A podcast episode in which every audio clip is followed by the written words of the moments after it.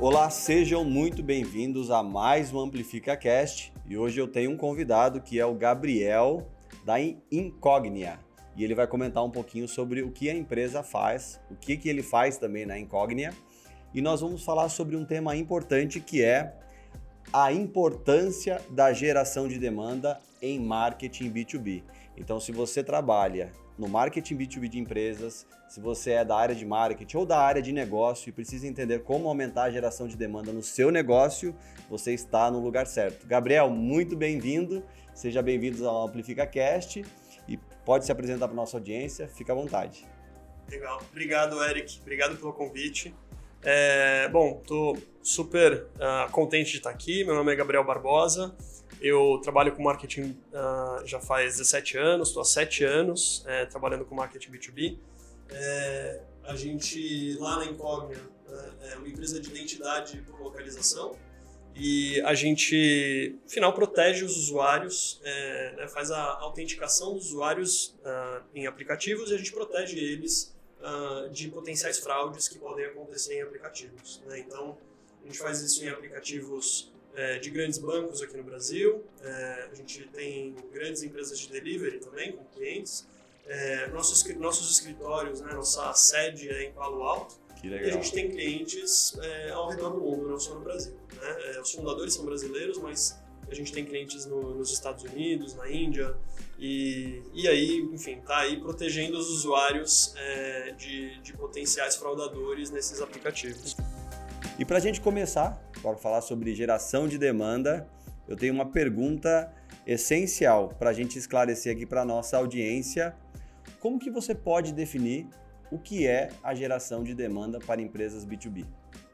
Legal. É, bom, acho que antes de falar de geração de demanda, eu queria falar um pouco de geração de leads. Né? Legal. É, porque acho que tem muita gente que acaba entendendo geração de demanda como geração de lead. Hum. É, geração de lead ela acabou sendo popularizada há anos atrás. Primeiro, primeiro fora do Brasil do HubSpot, aqui no Brasil teve uma educação, um processo de educação forte é, pela RD Station, pela, é, pela Rock Content. É, e basicamente era assim, é o sistema de você trocar conteúdo pelo e-mail e pelos dados da pessoa, para você poder depois entrar em contato com essa pessoa, poder entrar em contato com o lead e nutrir esse lead por e-mail com conteúdo é, com a expectativa de que esse lead, através do conteúdo, vai, uh, vai acabar, enfim, é, convertendo, vai acabar uh, levantando a mão e pedindo para falar com vendas. É, isso funcionou muito bem durante bastante tempo, né? É, mas o mercado muda, né? A forma como as pessoas se relacionam com tecnologia muda, a forma como as pessoas consomem conteúdo muda, a forma como as pessoas estão é, abertas, por exemplo, a, a, um determinado canal, ela, ela muda também. Né? Então, a forma como as pessoas consomem e-mail mudou muito, a forma como as pessoas é, consomem conteúdo em, em, mídias sociais mudou muito. E hoje em dia, por exemplo, o TikTok começou com uma, como uma, uma mídia social, hoje é muito mais uma plataforma de distribuição de conteúdo. E sem falar é. que atingiu o valor de mercado acima do, da, da, do meta no Facebook. Exatamente, muito mais rápido, né? Muito mais rápido. Muito mais rápido. Então, com essa mudança, é, acabou que assim é, é necessário com que as empresas de marketing B2B mudem a forma de, digamos, de gerar demanda. Né? Então, é, fazer a, digamos, a, a, tradicional geração de leads para depois eu nutrir os leads, é, talvez ainda funcione para algumas empresas, mas é uma coisa que no final do dia está com, assim, tá com os dias contados, assim, porque é, e, e as, com certeza ao longo dos últimos anos a taxa de conversão usando essa estratégia, a taxa de conversão de oportunidade mesmo, sem dúvida diminuiu. Né? E qualquer um que trabalha com marketing B2B há algum tempo sente isso. Né? Então, geração de demanda é uma forma de você uh, olhar para todo o funil, desde o topo até o fundo, e você trabalhar com esse lead de uma forma em que você não esteja uh, com o objetivo final buscando gerar o lead, mas sim gerar negócio e você trabalhar no topo do funil para gerar negócio. Né? Então, você entregar uma comunicação relevante para a sua audiência e falar da sua marca e comunicar a sua marca de uma maneira que você seja impactante desde o, desde o topo de funil e você consiga ir uh, direcionando, digamos, essa jornada de jornada de, de compra desse uh, desse, desse potencial cliente, né? Sendo que lá no começo você, esse cliente ele talvez não esteja buscando é, a sua tecnologia, ele talvez não esteja buscando a sua solução. Né? Ou às vezes ele é só um curioso, né? Exatamente. Eu, eu... Está consumindo informação porque achou interessante naquele momento, mas Exato. ele não tem a necessidade de contratar o seu produto Exatamente. ou serviço naquela hora, né? Exatamente. Tem, eu vi um conceito outro dia, tem o conceito dos MQLs, né?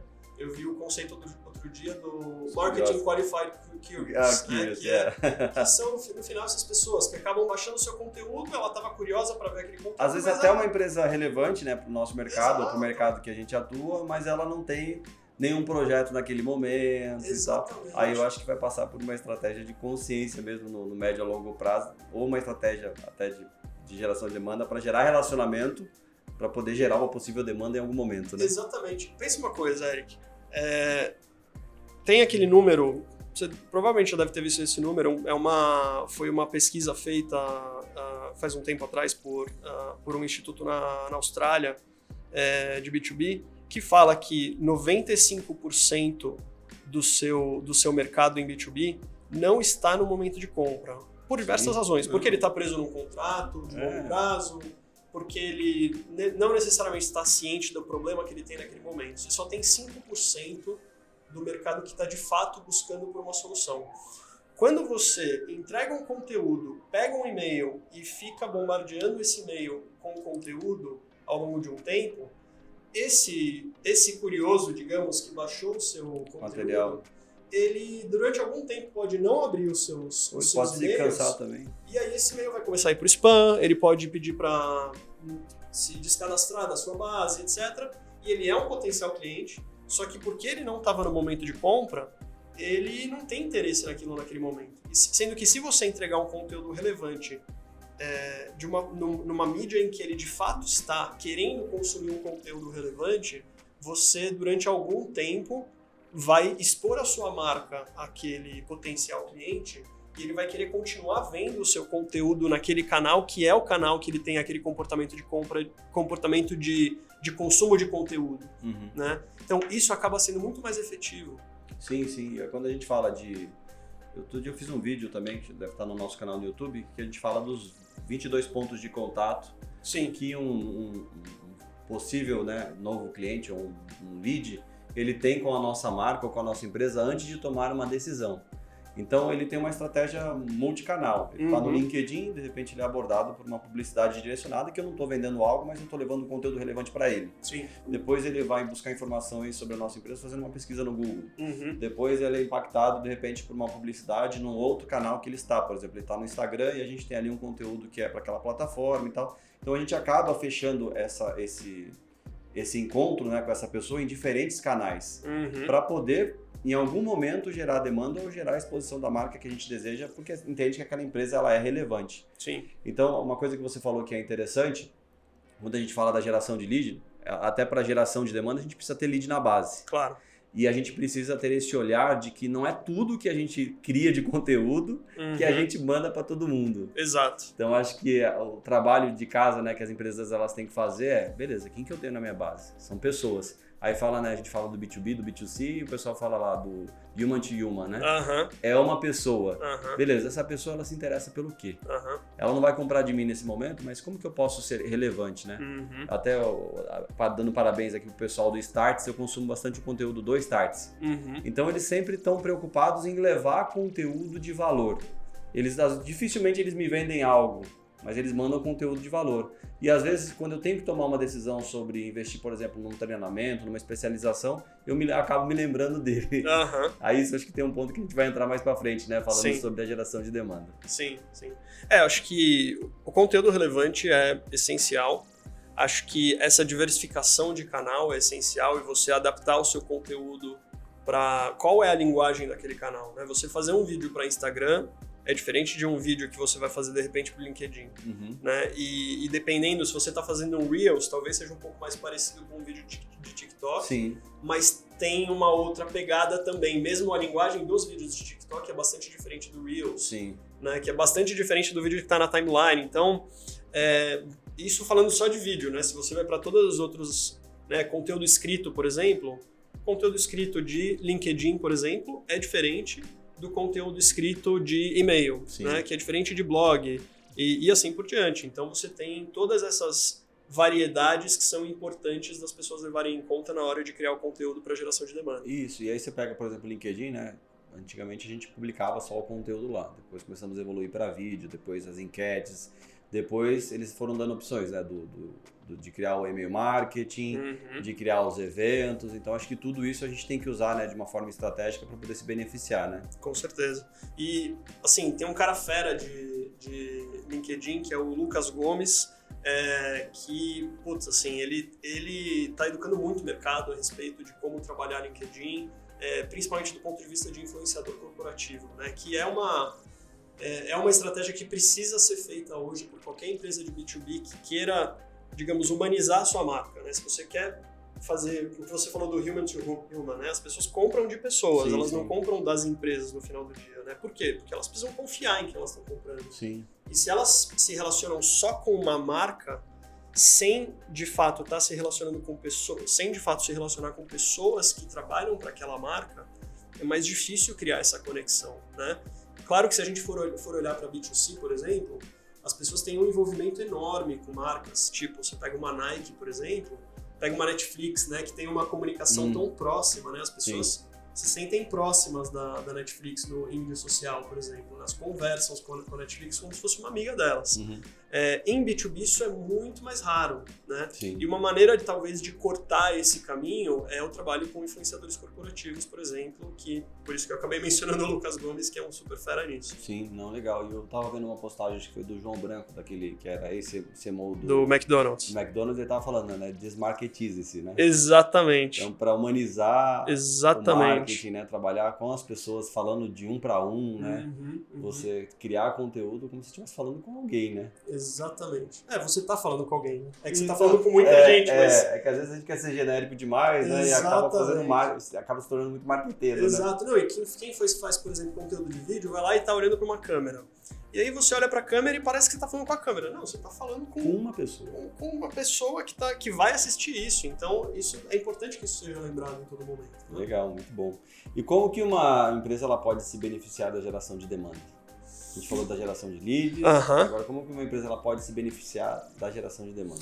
Olha, a, a empresa ela pode aumentar taxa de, as taxas de conversão de oportunidade com geração de demanda.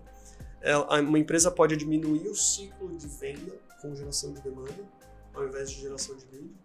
É, acho, acho, que esses, para mim, são os dois principais benefícios de negócio. Assim, né? Você uhum. converter mais negócios e você diminuir o, o ciclo de vendas, uhum. do ponto de vista de benefício. Não, legal. E quais os canais? A gente comentou, deu umas pinceladas aqui em alguns canais, mas seria legal a gente enumerar ou falar de alguns canais específicos que as empresas elas podem utilizar para criar uma geração de demanda efetiva. Legal. Uh, bom, essa, essa resposta é bom e velho depende. Né? Não, porque tem, tem, que testar tudo, né? Exato, exato. Tem que testar muita coisa, mas assim, acho que depende da. Depende principalmente da audiência, né? É, quem que é, é. quem, é, quem é o seu mercado, né? Qual é o, qual é o seu mercado? Quem são as pessoas? Né? Tem primeiro você fazer a, a o, acho que do ponto de vista estratégico, né, olhar para o total addressable market, né, qual Sim. que é o problema de mercado que você está buscando resolver e qual que é a, a, o tamanho desse mercado pensando na resolução do problema, né? E supondo que a sua solução é, resolva de fato esse problema, é, você consegue dimensionar o quanto que você consegue vender.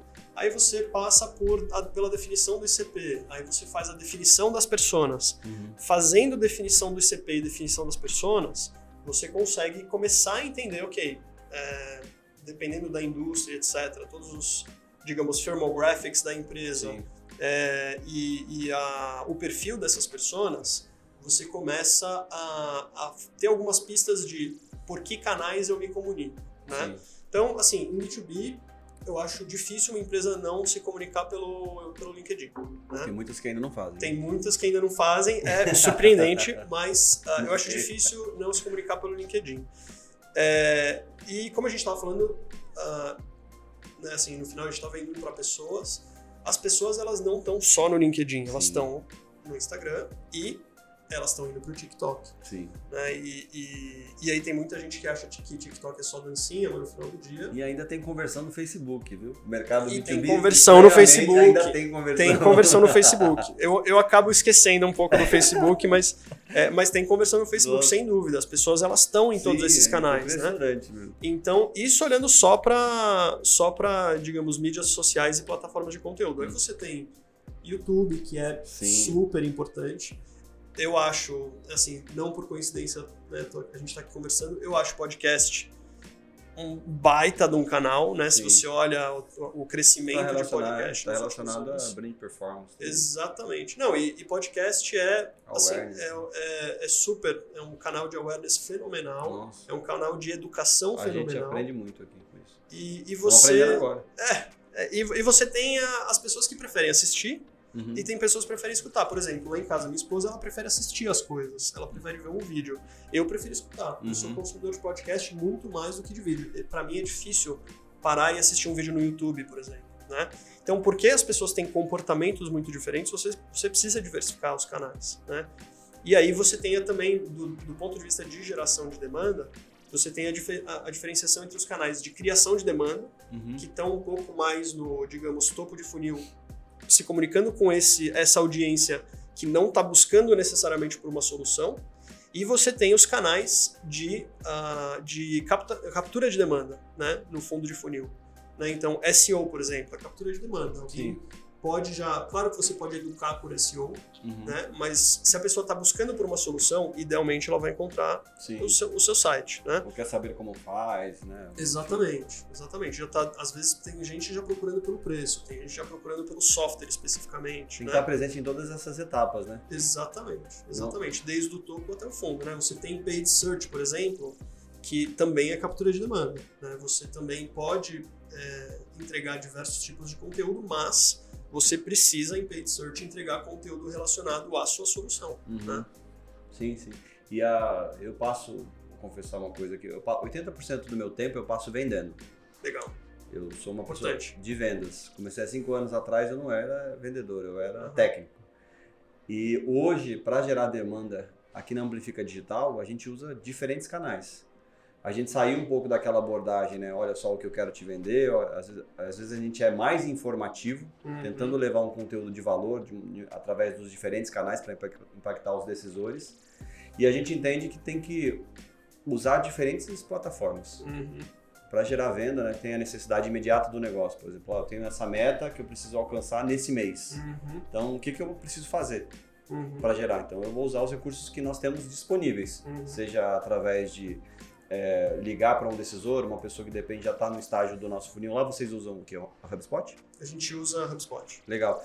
Olhar, por exemplo, para os leads que estão né, mais engajados, para tentar uhum. criar um relacionamento, às vezes um bate-papo para poder gerar algum tipo de oportunidade, mas para geração de demanda a gente olha aqui diferentes canais. E a gente procura se fazer presente para verticais que são os nossos alvos. Uhum.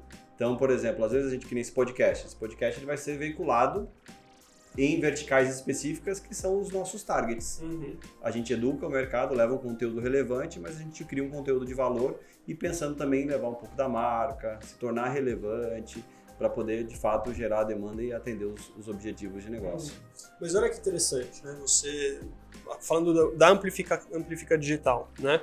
É, você tem um mercado B2B que você pode servir e tem um monte de gente que nesse momento não está necessariamente buscando o seu serviço. E elas podem se interessar por esse podcast porque elas são, são marcas de B2B. Sim. Elas podem escutar esse episódio porque elas querem entender um pouco mais sobre marketing B2B.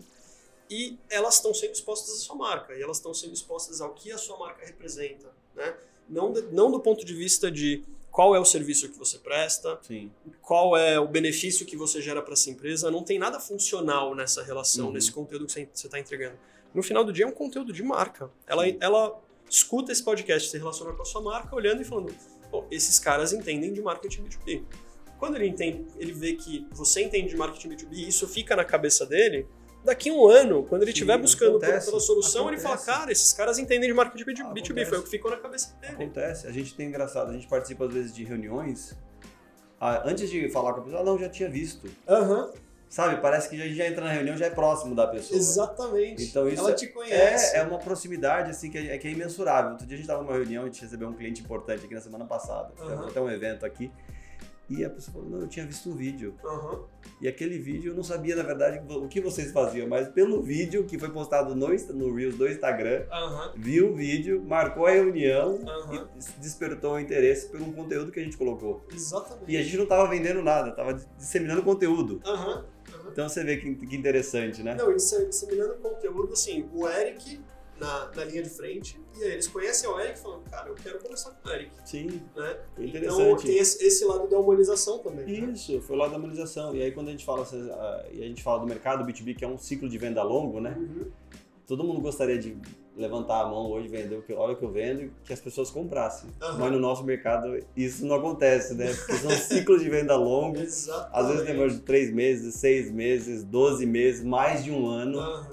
Aí, às vezes, as, as pessoas que querem um resultado imediato, né? Ou elas param, ah, não, eu vou testar essa estratégia aqui por seis meses, se não der certo, eu paro. Uhum. Lê do engano, né? Porque tem estratégia que a gente fez mais de um ano atrás e o lead converteu agora. Exatamente. E as Exatamente. empresas acabam parando, né? Aham. Então, acho, é, até contextualizando aqui, é importante se manter constante investindo em geração de demanda? É essencial. Essencial. Bom, ah, se, se a gente volta lá para aula de mídia da faculdade, né? Cara, o que, que é importante em mídia? É frequência e recência. Se você, vamos dizer que você teve frequência durante um ano, pô, fui lá, fiz um puta investimento durante um ano, aí eu paro. Aí alguém que estava sendo, enfim, impactado pela sua marca ao longo desse ano, daqui seis meses ela talvez entre no, no momento de compra. Você teve frequência, mas você não teve recência. Faz seis meses que ela não ouve falar de você, né? Seria preferível você pegar essa verba que você gastou, né, assim, um- um- uma montanha de dinheiro durante um ano e você distribuísse isso no always on para impactar essa pessoa com Vai, frequência sim. e que exista a recência, né? Sim. E aí, aonde que entra o talvez a sacada do brand performance, né? Que é como você vai conectar é, e como você vai fazer essa pessoa se sentir na hora que ela entrar em contato com a sua marca, quando ela é, ela for impactada ao longo desse um ano e meio, porque você decidiu ao invés de distribuir mais e você também ter recência, Sim. se ela sente um- a- esse mesmo sentimento ao longo desse tempo e ela, ente- e ela se conecta com esse, digamos, essa sensação, quando a gente fala da palavra sentimento, talvez leve para um lado Sim. muito sentimental, mas é no final do, do dia, qual que é a sensação que eu tenho quando eu olho para a marca Amplifica Digital? sim. É, e essa sensação é que vai ficar com ela, né? Tipo, pô, esses caras entendem de marketing B2B. Se essa for a sensação, se essa for a impressão que a pessoa tem, que a pessoa teve, é, a frequência mais a recência mais a sensação positiva é, e essa conexão com a, com a marca, isso vai gerar demanda. No final do dia, é isso que gera demanda. Tem uma frase que eu postei ontem essa frase, aliás, postei essa, essa semana duas vezes, que eu gosto muito da Maya Angelou, que fala ah, as, pessoas, as pessoas não vão lembrar do que você falou, as pessoas não vão lembrar do que você fez, mas elas vão se lembrar de como você fez elas se sentirem. Sim. E no final do dia, marketing é sobre isso. Como que você faz a, a sua audiência se sentir? Né? Uhum. Uma sensação que ela já tenha, se você se relacionar com essa sensação positiva que ela já tem, exemplo, indo para o campo de B2C, é, uma pessoa se importa com o meio ambiente, e hoje em dia é difícil uma pessoa dizer que ela não se importa com o meio Uhum. ambiente, é, é, e é- você é uma empresa de petróleo, por exemplo, você é a Shell. Se você relaciona a sua marca com o meio ambiente de uma forma positiva, criando uma associação positiva, como uma empresa que respeita o meio ambiente, uma empresa que é preocupada em ser uma, uma empresa que preserva o meio ambiente, você está se conectando e criando uma associação com uma coisa que a pessoa tenha vontade Uhum. né? Mesmo que ela não seja, putz, ela não recicla e tal, mas ela tem essa sensação, a vontade de que é, de, de ser uma pessoa preocupada com o meio ambiente. Você se relaciona com isso, você cria essa associação forte de marca, né? E no final do dia isso é o mais importante para fazer geração de demanda. Com certeza, com certeza. E de- deixa aquela coisa de ser dura, né? Pra ser uma coisa mais próxima, né? Exatamente. Muito legal. E como que a gente direciona, é, pode- podemos falar de pessoas, como que a gente direciona investimentos e esforços para aumentar a geração de demanda? O que, que é podemos falar de plataforma, de tecnologia, Uhum. podemos falar de pessoas. Né? Como que uma empresa hoje ela pode ter uma área estruturada para aumentar a geração de demanda? Legal. É, bom, eu, eu sou partidário de sempre começar do fundo para o topo de funil quando uma empresa está começando um projeto ou quando a empresa está, digamos, reestruturando um projeto. Uhum. Né? É, por quê? Putz, assim, se você não tiver uma área de vendas, como você vai converter? Né? Né? Se como. você não tiver um, materi- um, um deck de vendas, como você vai fazer aquele time de vendas falar com o cliente? Né? E, e daí, assim, você, eu poderia falar de todo o funil até o topo. Né? Eu acho que sempre tem que começar do fundo para o topo. Então, eu acho que tem que começar pela captura de demanda para depois você trabalhar a, a, digamos, a criação de demanda olhando para a marca. Né? E aí, quando fala da captação de demanda, quer detalhar aí o que uma empresa Sim. pode fazer? Porque às vezes tem gente que já tem uma área de geração de demanda, tem Sim. pessoas, empresas que estão começando, não tem isso ainda dentro da empresa. É legal Sim. falar. Olha, para mim a primeira coisa na captura de demanda é, é SEO. Se Uhum. você tem um site e você não trabalha SEO é, da forma como SEO precisa ser trabalhado, olhando para SEO técnico, olhando para SEO editorial, trabalhando conteúdo com frequência Uhum. e distribuindo esse conteúdo, olhando para todas as palavras-chave. Enfim, aí tem toda O cartilha de SEO, sim, sim. né? É, para mim, esse é, digamos, talvez a, a primeira alavanca, talvez mais barata e mais e não é uma coisa que te serve no curto prazo, porque leva tempo para você conseguir ir conquistando as palavras e indo para as primeiras posições no Google, mas é onde eu investiria primeiro, né? É, segundo lugar, é, onde eu começaria já investindo ah, aí, enfim, ver- é, verba é, seria em search, né? Sim. Porque search também é captura de demanda. Né? Legal. uma pessoa está buscando por uma solução e ela não encontra você organicamente, você precisa estar presente quando ela acelera. busca. Exatamente, exatamente. Então, é, eu começaria por aí. E para fazer isso, você precisa ter uma pessoa de conteúdo, você precisa. E às vezes essa pessoa de conteúdo é assim, o gerente da área, por exemplo. Sim. Né? Porque no final é alguém que entende do negócio. Então, antes de você, digamos, terceirizar, é, quando é uma coisa que o gerente da área pode fazer, é, eu começaria com o gerente da área fazendo antes de, de colocar isso, colocar uma pessoa para cuidar daquilo, né? Você tem, pode ter, por exemplo, uma pessoa ou uma agência cuidando da parte técnica de desenvolvimento do site, é, olhando para SEO técnico, Sim. então aí você vai ter a pessoa de conteúdo mais a pessoa que cuida do site SEO técnico juntas olhando para SEO. E uma pessoa ou agência cuidando da, ah, da parte de performance e mídia, Uhum. né? Para você poder, enfim, colocar campanhas no ar, né, campanhas primeiro com- começando por, ah, por search e aí você vai indo para a parte de ah, e, e, bom aí terceiro talvez SEO, paid search e ah, e-mail, Sim. né?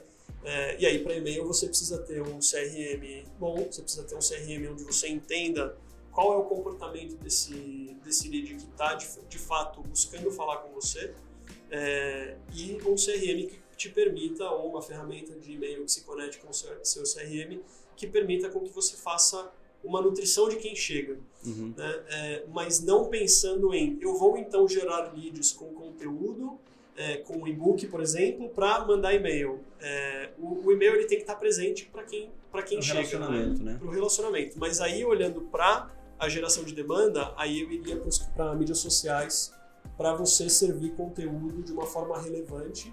É, como você falou, tem lá os 22 pontos de contato, né? Sim. Como que eu vou entrar em contato, como que eu vou servir conteúdo para que essa pessoa queira falar comigo, não porque ela está buscando um e-book, mas porque ela está de fato em- no momento em que ela está pronta para tá pronta para, enfim, consumir a minha solução, Sim. né? Muito legal.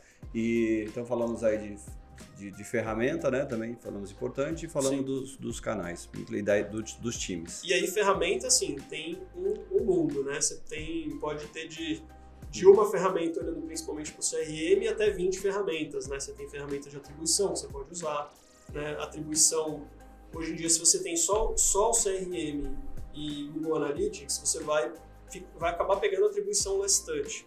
O, né, assim, se você, você vai ver, putz, a pessoa, ela buscou a gente organicamente, né? Mas talvez ela ficou durante algum tempo vendo seu conteúdo no LinkedIn. Então, Sim. tem algumas ferramentas de atribuição que te permitem é, entender um pouco mais desse comportamento antes que de fato ela chegasse naquele last touch. Uhum. Isso é legal.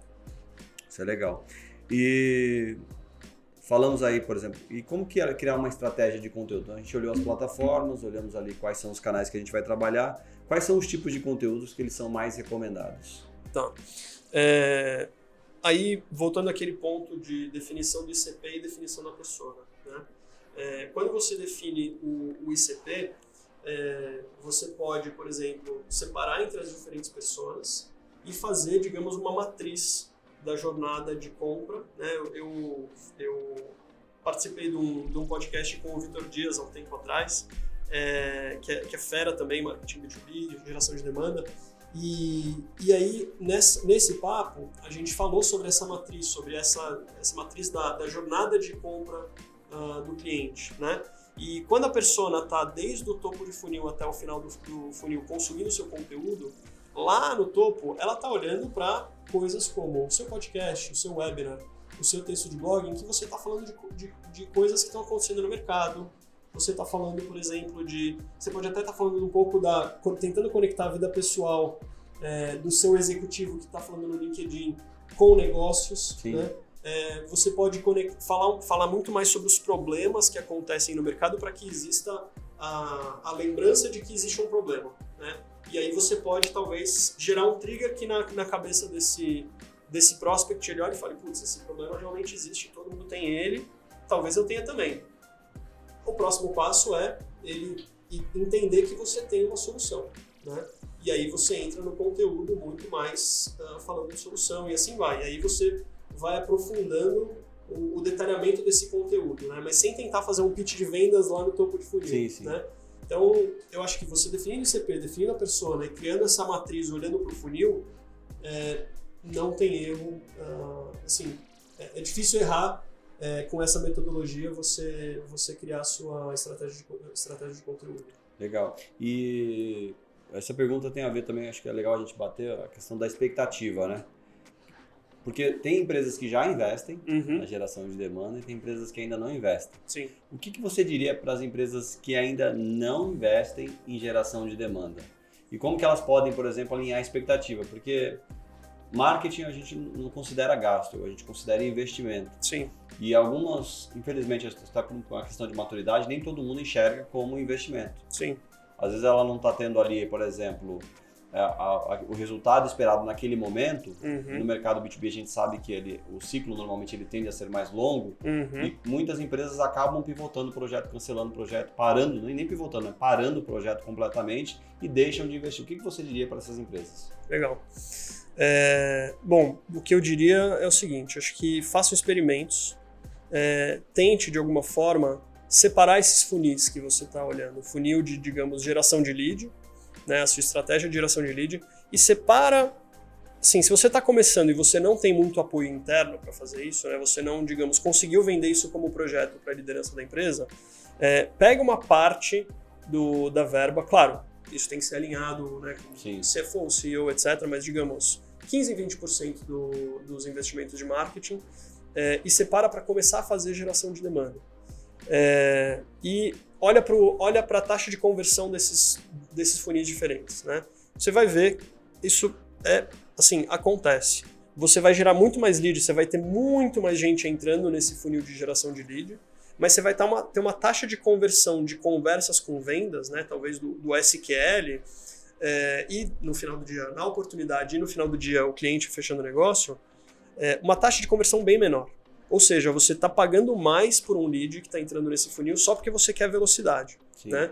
É, mas você vai pagar mais e você vai ter uma taxa de conversão menor. Enquanto que esse, essa, esse experimento de geração de demanda, onde você tem uma comunicação, digamos, mais alto nível, em que você faz a pessoa se conectar com a sua marca, você faz a pessoa ter uma sensação quando ela se, se conecta com a sua marca, faz um trabalho de educação, não faz um trabalho de, de pitch, não faz um trabalho de, de mandar, de colocar um e-book no ar para a pessoa baixar e você pegar o e-mail dela, você vai ter uma, digamos, velocidade de entrada de leads menor, mas você vai ter uma taxa de conversão em cada etapa do, do funil muito maior.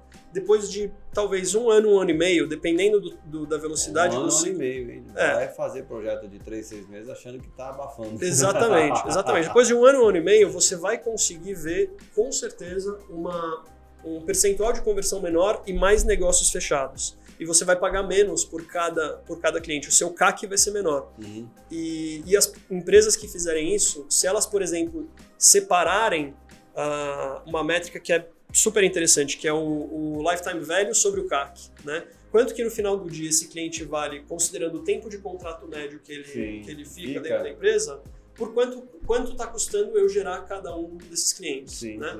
É, não vai ter como você ter um LTV como CAC ah, mais, saudável, mais saudável na geração de leads do que na geração de demanda. Sim, uma coisa que uh, eu, eu, eu acho que eu tenho uma. Surgiu uma teoria aqui, eu vou falar. Por que, que as pessoas gostam tanto de fazer campanha para gerar lead em topo de funil? Porque o custo do lead acaba sendo lá embaixo. Aham. E às vezes elas não querem se dedicar em outras frentes, que às vezes você vai ter um custo de aquisição ali, né? Da, uma estratégia para o lead de fundo de funil que vai ser um pouco mais alto, Uhum. mas vai te gerar um potencial de receita muito maior do que ficar naquela outra estratégia que o lead invariavelmente ele vai ter que passar por uma nutrição ali Sim. e sabe-se lá quando ele vai, vai levantar a mão, né? A, a minha, a minha resposta a isso é: as pessoas estão olhando só para o marketing e não estão olhando para o negócio. É, Se você olha para o CPL, é, É. muito mais barato, é muito, vai ter um CPL Sim. muito menor se você investir, Sim. por exemplo, em e-book é, conforme ser. no LinkedIn. Sim, sim. Enquanto que se você, na geração de demanda, sim, você vai ter um CPL no final maior, só que o seu CAC vai ser menor no final do dia. sim. E no final do dia, para o negócio, o que importa é o CAC, muito É. mais do que o CPL. Não estou dizendo que você não, não deve olhar para o CPL, né? Tem várias métricas, ou aquelas coisas, ah, métrica de vaidade. Ah, não vou mais olhar quantas pessoas entram no site. É uma métrica importante, mas não é a métrica que vai Sim. dizer se o negócio está saudável ou não. Você precisa começar a olhar, olhar muito mais para as métricas de negócio é, do que só para as métricas operacionais de marketing. Uhum. E quando a gente fala, né, acredito que você deve ter esse tipo de conversa também na sua experiência no seu dia a dia, porque tem as oportunidades que de fato elas foram geradas pela geração de demanda e que elas se concluem em um negócio, mas teve um potencial de, negócio que foi gerado que às vezes não concluiu por Uhum. algum outro problema, perdeu para concorrência, Sim, às vezes o produto de repente não fit, é. Exatamente. Isso pode acontecer. mas tudo tem que ser considerado, né? Porque o, o trabalho da geração de demanda a gente gerou a demanda. Com Colo- certeza. Colocamos lá no pipeline aquele, né, Com as certeza. propostas e tudo mais. Tudo foi feito, né? Então, aí acho que tem um, tem um ponto super importante que é qual que é o envolvimento do marketing no negócio de fato. Né? É, aqui eu estou partindo do- da premissa de que a empresa que está fazendo, que está trabalhando geração de demanda, ela já tem product market fit, por exemplo. Que às vezes não é o caso de uma startup, Sim. né? Uma startup early stage pode ser que não tenha, né? É, aí é um trabalho de... Ou às vezes existe pro, pro- pro- product market fit, mas não existe necessariamente é, o, o fit de mensagem, né? Às vezes você não conseguiu, de fato, comunicar a mensagem e se relacionar e relacionar com o problema que o, que o cliente tem. É, aí é um trabalho de product marketing, é um trabalho do time Sim, sim. que está junto com o time de produto para de fato conseguir traduzir esses benefícios, Uhum. né? E, e, ah, e se isso não existir, você não vai conseguir fazer geração de demanda, Ah, né? Então ah, Ou até o gera marketing demanda, ele precisa conclui. exato. Então o marketing ele precisa estar e, e aí não conclui, aí você precisa estar conectado com vendas. Sim, sim. Se você não está alinhado com vendas e, e o product marketing não está alinhado com vendas, aí você vai ter um problema de conversão no fundo de funil. Então, o marketing ele precisa olhar para todas essas frentes, não que ele seja, ah, digamos, a, a- conversão de vendas não é responsabilidade do marketing, mas o marketing precisa estar envolvido. Né? Tem uma área hoje em dia que está que tá super em alta do- de revenue operations, que é né, o RevOps, que no final do dia é isso, é como que marketing está conectado com, com vendas para fechar nos- novos negócios e como que marketing está conectado com ah, customer success para gerar mais negócios nos clientes que já estão dentro de casa, né? Uhum. Muito legal. Muito legal. Ah, vamos lá, deixa, deixa eu pegar aqui. Desceu aqui? Geração de demanda e brand performance. Como que a gente trabalha em conjunto, né? A geração de demanda e a parte de brand. Uma coisa está relacionada à outra, estão ligados. Você quer explicar um pouquinho? Primeiro explica também o que é brand performance para quem não conhece. E explica o novo nome lá que Legal. você deu. É, o, o- Não, não foi nem eu que dei. Se fosse eu que tivesse criado, eu estaria super feliz. Não, mas o, o Brand Performance, no final, é, é a- a- a- o casamento entre branding e performance, né? Uhum.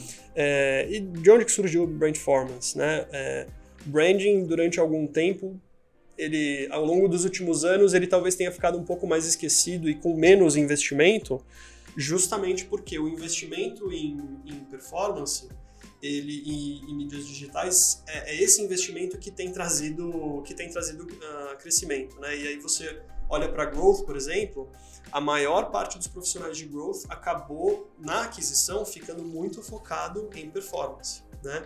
É, porque no final do dia é onde você tem, onde você consegue fazer, fazer experimento, onde você tem métrica, etc. E branding por ter talvez uma historicamente, hoje em dia acho que não, mas por ter historicamente uma dificuldade maior de você é, mensurar os resultados de branding, é, acabou que ficou um pouco esquecido, né? Então, a brand performance ele vem para no final do dia juntar performance e, e branding, né? E, e, tem muito a ver com aquilo que eu estava dizendo de você uh, através do trabalho, começando com o trabalho de, de base de marca, né? É, o que, que a marca representa, qual que é a identidade da marca, como que eu vou uh, fazer com que as pessoas se lembrem da minha marca, como que eu vou fazer com que as pessoas prefiram a minha marca, quais são as associações que eu quero que as pessoas criem, né? Uhum. É, e fazer esse trabalho associado à estratégia de, à estratégia de comunicação de topo de funil e descendo ao longo do funil e olhando para as métricas de negócio, você precisa olhar para as métricas de branding e entender como que elas estão influenciando as métricas de negócio. É aí que nasce o Brand Performance, que é fazer perform performance com branding. Legal. E quais são as ações? Uma empresa que está, podemos falar, né? Às vezes tem aquela empresa que deixou um pouco a parte de brand performance esquecida. Como que ela pode começar? E pode comentar também diferentes níveis aí que a empresa esteja. Legal. É, eu acho que uma empresa que, dependendo do momento da empresa, é, é, mais difícil a empresa fazer um trabalho de branding. Eu acho que a empresa precisa, primeiro, comunicar para o mercado, é, enfim, eu existo e o que eu faço, né? É, isso acho que talvez seja, seja um dos primeiros passos. Né? Ela precisa, digamos, entrar no clubinho das empresas que estão nesse mercado uhum. para que as pessoas identifiquem, ok, essa empresa faz isso, né? É, e ao mesmo tempo, ela precisa fazer um trabalho de branding para que ela se diferencie dessas outras empresas, né? Porque no final do dia, se na, a, se o, o, a compra ela acontecer na compra de B2B na hora da decisão da compra, ela acaba sendo muito racional, né? Ela precisa entender qual é o diferencial, digamos, de produto.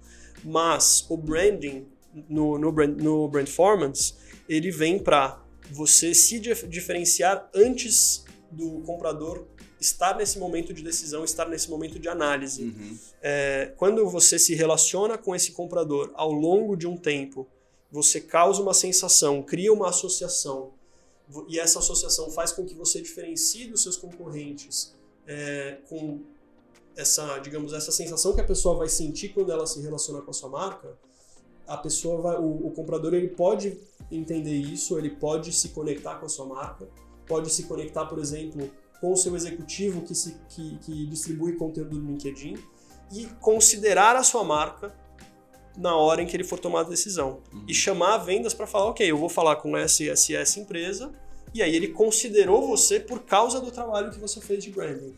Isso é performance. E foi visto e foi lembrado. Né? Exatamente. Como, como começar? É, eu começaria com o um trabalho de, de compreensão interna e compreensão estratégica a respeito de como essa marca, qual é a identidade dessa marca, o que, que a gente quer comunicar para o mercado é, e qual que é essa sensação que a gente quer que o comprador Nossa, tenha na sim. hora em que ele estiver se relacionando com a minha marca. Humanizar. Exatamente, humanizar. E você pegar essa e fazer com que esse comprador confie na marca? Uhum. né?